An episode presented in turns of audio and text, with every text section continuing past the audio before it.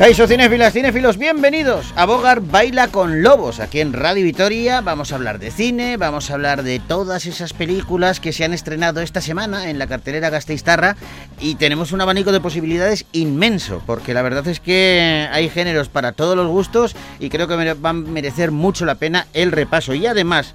Hoy vamos a tener una invitada muy especial, una actriz, Laia Manzanares, eh, que es la protagonista de uno de esos largometrajes que se han estrenado y además una película compleja e interesante. Todo ello a partir de ahora mismo. Damas y caballeros, aquí comienza Bogar Baila con Lobos.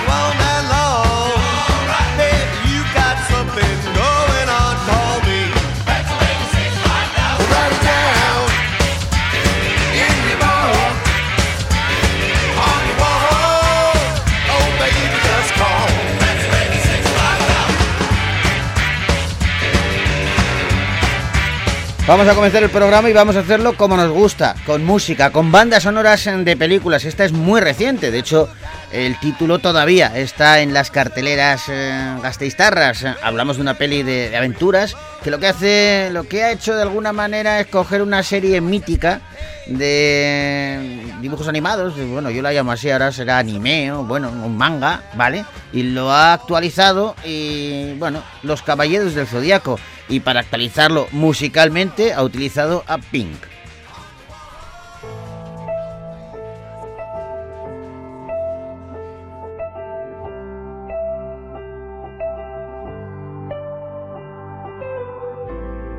I'm walking uphill, both ways it hurts. I'll bury my heart here in the dirt. I hope it's a seed, I hope it works. I need to grow here, I could be Closer to light, closer to me. I don't have to do this perfectly. Yeah, rain it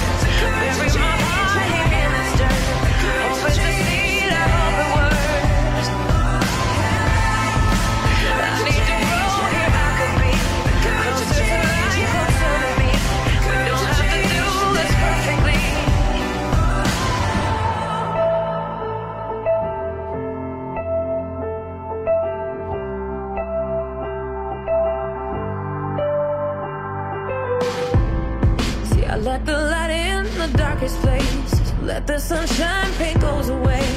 Nothing is permanent for me. Yeah. Flowers they bloom and fade away. The beauty it happened inside of me. Even if it's a memory.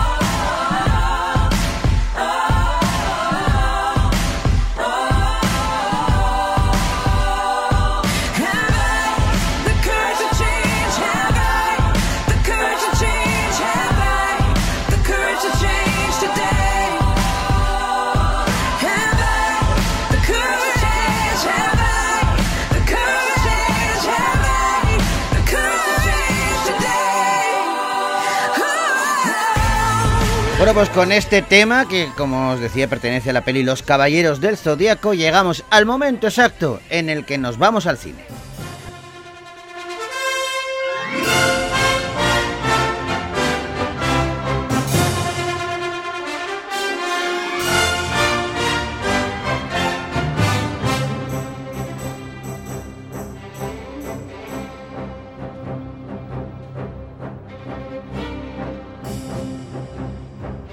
Pues vamos a comenzar el repaso a los estrenos que han llegado a la cartelera Gasteiztarra y vamos a iniciar este repaso con La desconocida.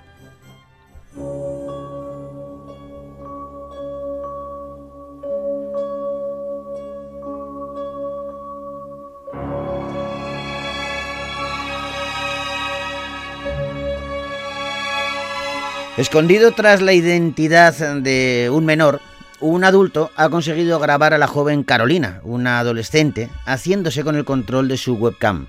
Tras eso, deciden encontrarse cara a cara en uno de los parques centrales de Madrid, donde, bueno, pues lo que en principio parecía que iba a ser el juego del gato y el ratón, acaba siendo una historia de cómo el cazador acaba siendo cazado.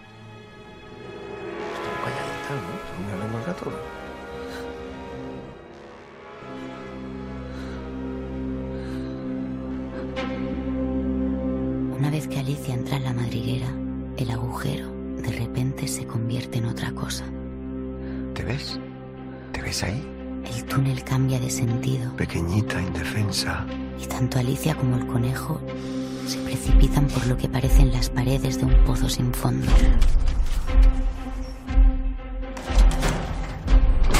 Entonces se pone a buscar al conejo.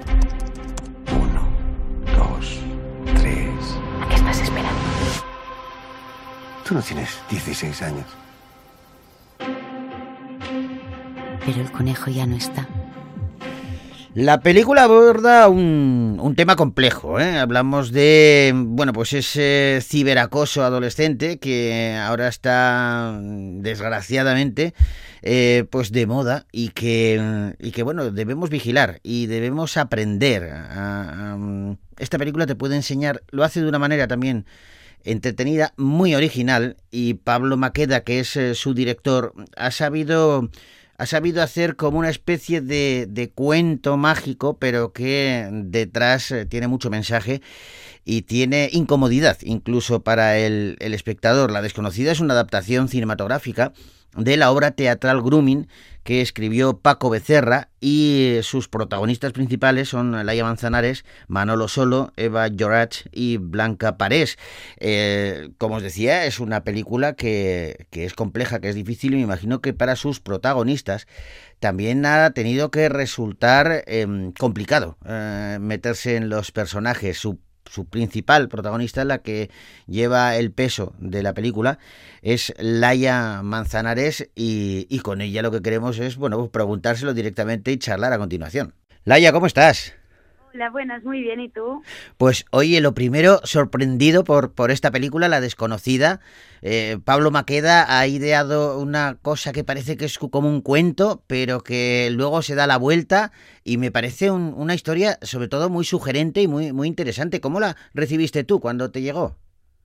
Pues al llegar me, me generó muchas emociones, la verdad, porque, porque no es una peli fácil, también como actriz es muy exigente, digamos, y trata temas que son delicados sí, sí. Y, y, que son un poco, un poco oscuros. Entonces, yo también la recibí y dije, ok, pues un gran poder conlleva un, una gran responsabilidad, ¿no? Sí. Y, y un poco con esta energía de intentar, bueno, ser lo más fiel a la historia y tratarlo también con todo el el cariño que este tema necesita, digamos. Sí, porque se habla de abusos, se habla también de algo que hoy en día preocupa mucho, que es ese, ese abuso también de Internet, ¿no? Y de cómo pues, pues, sí. pues te pueden controlar a través de la web. Sí, sí, totalmente. Que esto es un tema que estos días lo estamos hablando mucho. Yo repetía mucho que, que Internet es súper peligroso y, y, y que trae como, tiene como muchas trampas en él pero al final lo dijo el otro día Paco y, y, cambié mi discurso, que es que Internet no es lo peligroso, lo peligroso son las personas. Claro, claro. Está... Porque Internet de, de per se, pues es, es una herramienta más que tenemos solo que también facilita muchísimo cosas como el abuso, porque puedes mentir, puedes engañar y puedes herir mucho a través de Internet, pero al final es la persona quien hiere. Mm. ¿Cómo ha sido la, relación con Pablo en, en, el rodaje? Eh, claro, antes hablabas de esa exigencia que a ti te imponía el, papel, pero te tenías que poner en las manos, en este caso del director, ¿no? Absolutamente, y lo bueno que tuvimos eh, es, fueron un montón de ensayos previos. O sea, con Pablo trabajamos muchísimo, o sea, con Pablo y con Manolo, los tres nos pusimos dos meses antes de rodar a sentarnos, a leer, a hablar de ello, a probar formas, lo cual hizo que en rodaje estuviéramos mucho más tranquilos, de alguna forma. Mm. O sea, como que también hicimos el, duelo de todo el dolor que conlleva contar esta historia, yo creo, o al menos yo, eh, durante los ensayos. Qué bueno, pero eh, no suele ser tampoco muy habitual en, cine y me parece fantástico, ¿no? Sobre todo cuando abordas una, una historia tan compleja como esta. Total, totalmente. Yo creo que es básico y, y esencial. Y, la verdad que yo estoy súper agradecida y ojalá siempre fuera así, porque es que ensayar... Claro, claro, te da una, una, ventaja tremenda, claro. Y claro, te da ventaja, te da tranquilidad, también llegas a rodaje y, otras veces que no he ensayado tanto en otras cosas también de, de audiovisual, he llegado un poco como voy a hacer lo que me salga y, y ya veremos. Claro. Hoy has hablado de que en esos ensayos también estaba Manolo. Te iba a preguntar por esa dualidad que hay, ¿no? De, tu personaje y el de Manolo, eh, que, que, también la habréis tenido que trabajar muy bien, porque claro, no, no, no habrá sido fácil eh, meterte en la piel de tu personaje, eh, Manolo meterse en la piel del otro y, y vuestra relación, que sin ella no funciona la peli, claro. Total, pero nos lo tomamos los dos también como un juego eh, nos entendimos muy bien con Manolo, que eso también creo que es una suerte porque puede ser que te encuentres con compañeros con los que no haya química y o no se genera una relación. Y en nuestro caso sí se dio y yo creo que facilitó muchísimo porque éramos, o sea, yo no, me sentía en un espacio seguro todo el rato con él y creo que nos pasaba a los dos que no, que sentíamos que, o sea, que, que cuando no estás del todo cómoda en una situación igual no te das tanta libertad en jugar. Y creo que los dos estábamos en una situación que considerábamos segura y, a gusto como para poder jugar y ir intercambiando también estos roles de poder que ahora te lo doy, ahora te lo quito. Claro.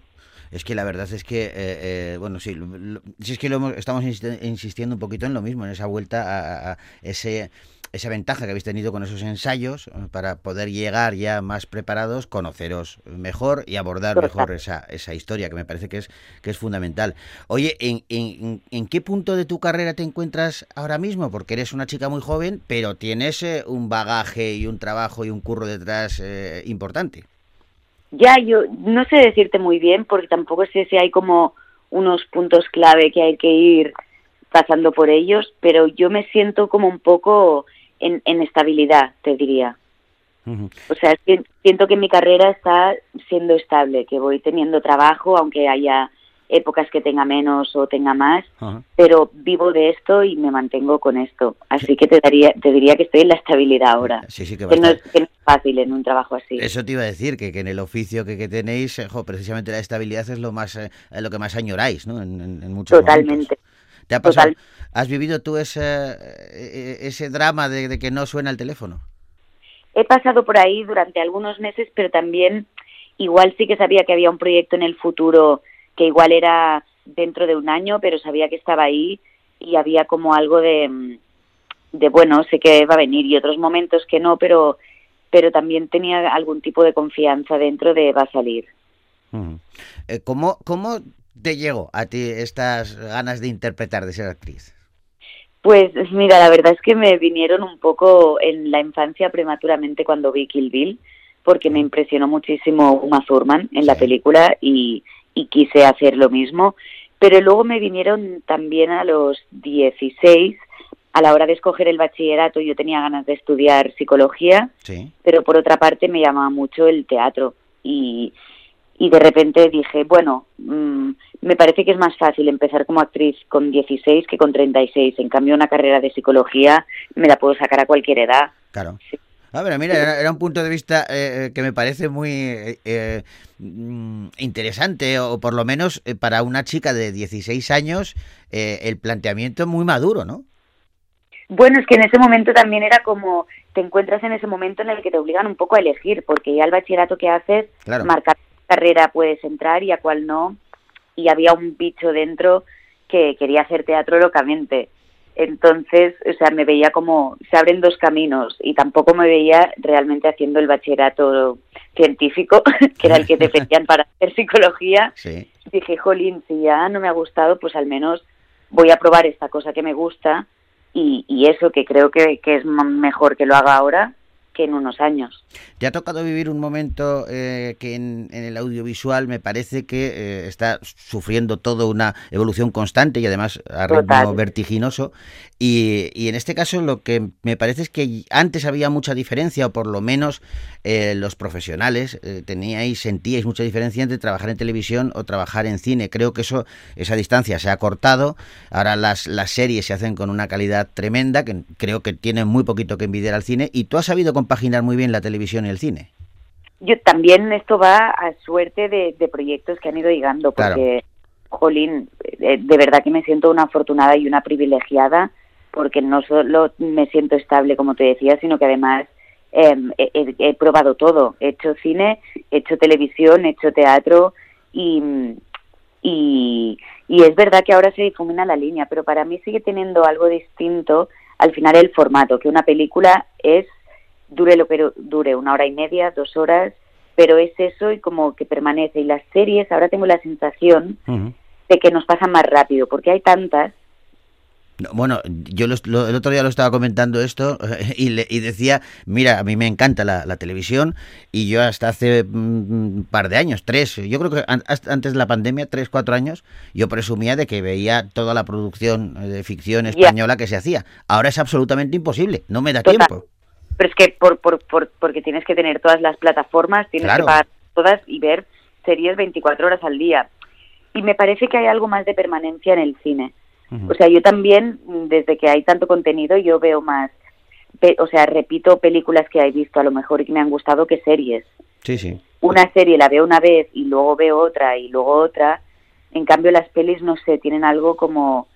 la veo una historia como más concreta al ser, también más corta que hay series cortas, ¿eh? Pero... Sí, sí, no, pero te entiendo, te entiendo que, que, tiene un pozo, que igual la serie no, no te deja. Total, tiene un pozo distinto. Mm. Oye, volviendo a, a, esta película, La Desconocida, eh, eh, una, un cotilleo, a ver si esto es cierto o no. ¿Es cierto que, que Manolo y tú cantabais todo el rato Oliver y Benji? Eh, durante... Sí. sí. es que no me acuerdo ni de dónde salió, pero en un momento empezamos como a cantarlo, entonces ya nos hacíamos la broma de llamarnos Oliver y Benji todo el rato. Claro. Pero bueno, era una bonita forma de, rebajar tensiones, ¿no? Lo, último que harían vuestros personajes, no me los imagino cantándose Oliver y Benji. Me parece una forma bonita de relajar que después lo hagáis, ¿no? Sí, o sea, te iba a decir justo eso. Salía porque rodar eso mm, generaba una tensión y nos hacía adentrarnos en unos lugares muy oscuros y de repente era, era como, hemos cortado, también hacía mucho frío y era como, venga, abrigarse, eh. y ya nos poníamos a cantar como para salir un poco y, y despegarnos de esa sensación. Qué bueno, qué bueno. Oye, pues para terminar, eh, Laia, ¿qué tienes ahora encima de la mesa? ¿Cuáles son los proyectos en los que puedas contar? Pues ahora de momento se viene teatro aquí en Barcelona este año, a finales de año. Y de momento ahora ya nada más, me estoy cogiendo el paro ahora mismo. Bueno, pues que oye, que, que dure poco, que dure poco, que haya proyectos buenos a la vista y, y disfruta con el teatro, que es otra sensación, pero también muy grata para los actores y actrices. La disfruto muchísimo también, muchísimas gracias. Gracias a ti por atendernos y recomendamos esta peli, la, la desconocida, que de verdad que es muy interesante y creo que hay que ir al cine a ver estas historias también que cuentan, nos cuentan cosas que a veces duelen un poquito, pero que creo que son necesarias, que las tenemos que ver porque tenemos desgraciadamente muchos enemigos a nuestro alrededor y hay que saber enfrentarse a ellos. Totalmente. Un abrazo grande, Laia. Un abrazo, gracias. Gracias, Agur. Agur.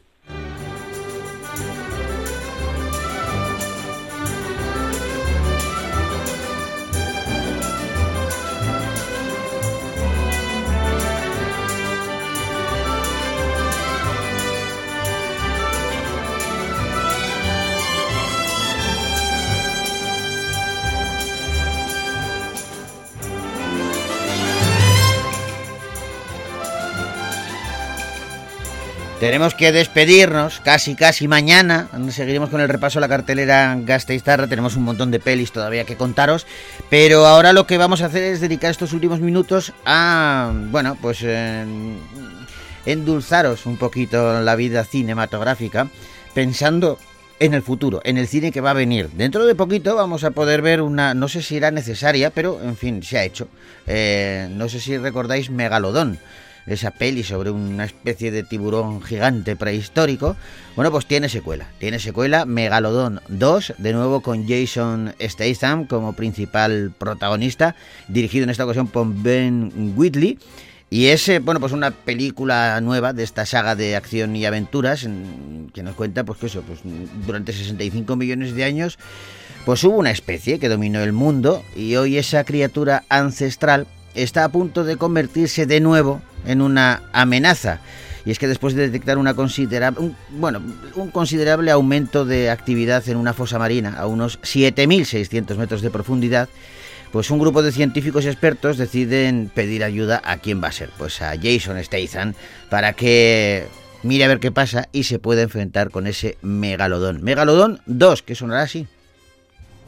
Jonas, te necesitamos. Hemos detectado un aumento de actividad a 7.600 metros de profundidad en la fosa. Es un ecosistema ancestral al que nunca ha llegado el hombre. Haya lo que haya ahí abajo, intenta abrirse paso hasta la superficie. Esto ha sido una mala idea. Un poquito sí.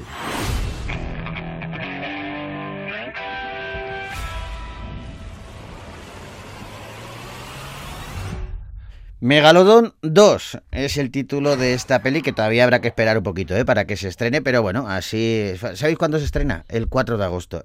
Estamos el 4 de agosto aquí en Vitoria como para ir a ver Megalodon 2. Me parece que esa tarde la vamos a tener ocupada con otras cosas los que estemos por aquí por Gasteiz. Así que la veremos otro día. De momento, que sepáis que, que viene ese tiburón gigantesco y prehistórico y, que nosotros nos vamos porque tenemos que despedirnos, se nos echa el tiempo encima y lo hacemos con Vamos a hacerlo con eh, una película eh, que también está en cartelera aún. Es una versión nueva de La Sirenita, que la han criticado bastante. Yo no sé por qué, no, no os puedo dar mi opinión porque no la he visto todavía, sinceramente. Pero lo que sí he escuchado es eh, uno de los temas principales que interpreta Hale Bailey, que es la protagonista, la que hace de La Sirenita. Y la verdad es que la chica canta sensacional. Con este tema os decimos viar arte. Hasta mañana.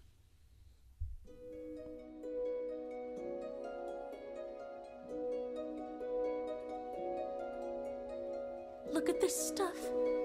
Isn't it neat? Wouldn't you think my collection's complete? Wouldn't you think I'm the girl, the girl who has everything? Look at this trove, treasures untold. How many wonders can one cavern hold? Looking around here, you think, sure, she's got everything. Gadgets and gizmos aplenty. I've got who's it's and what's it's galore. You want thingamabobs? I got 20. But who cares? No big deal. I want more.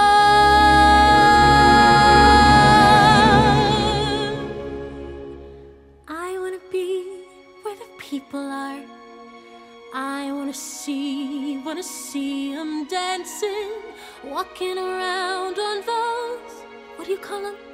Oh, feet. Flipping your fins, you don't get too far. Legs are required for jumping, dancing, strolling along down a, what's that word again?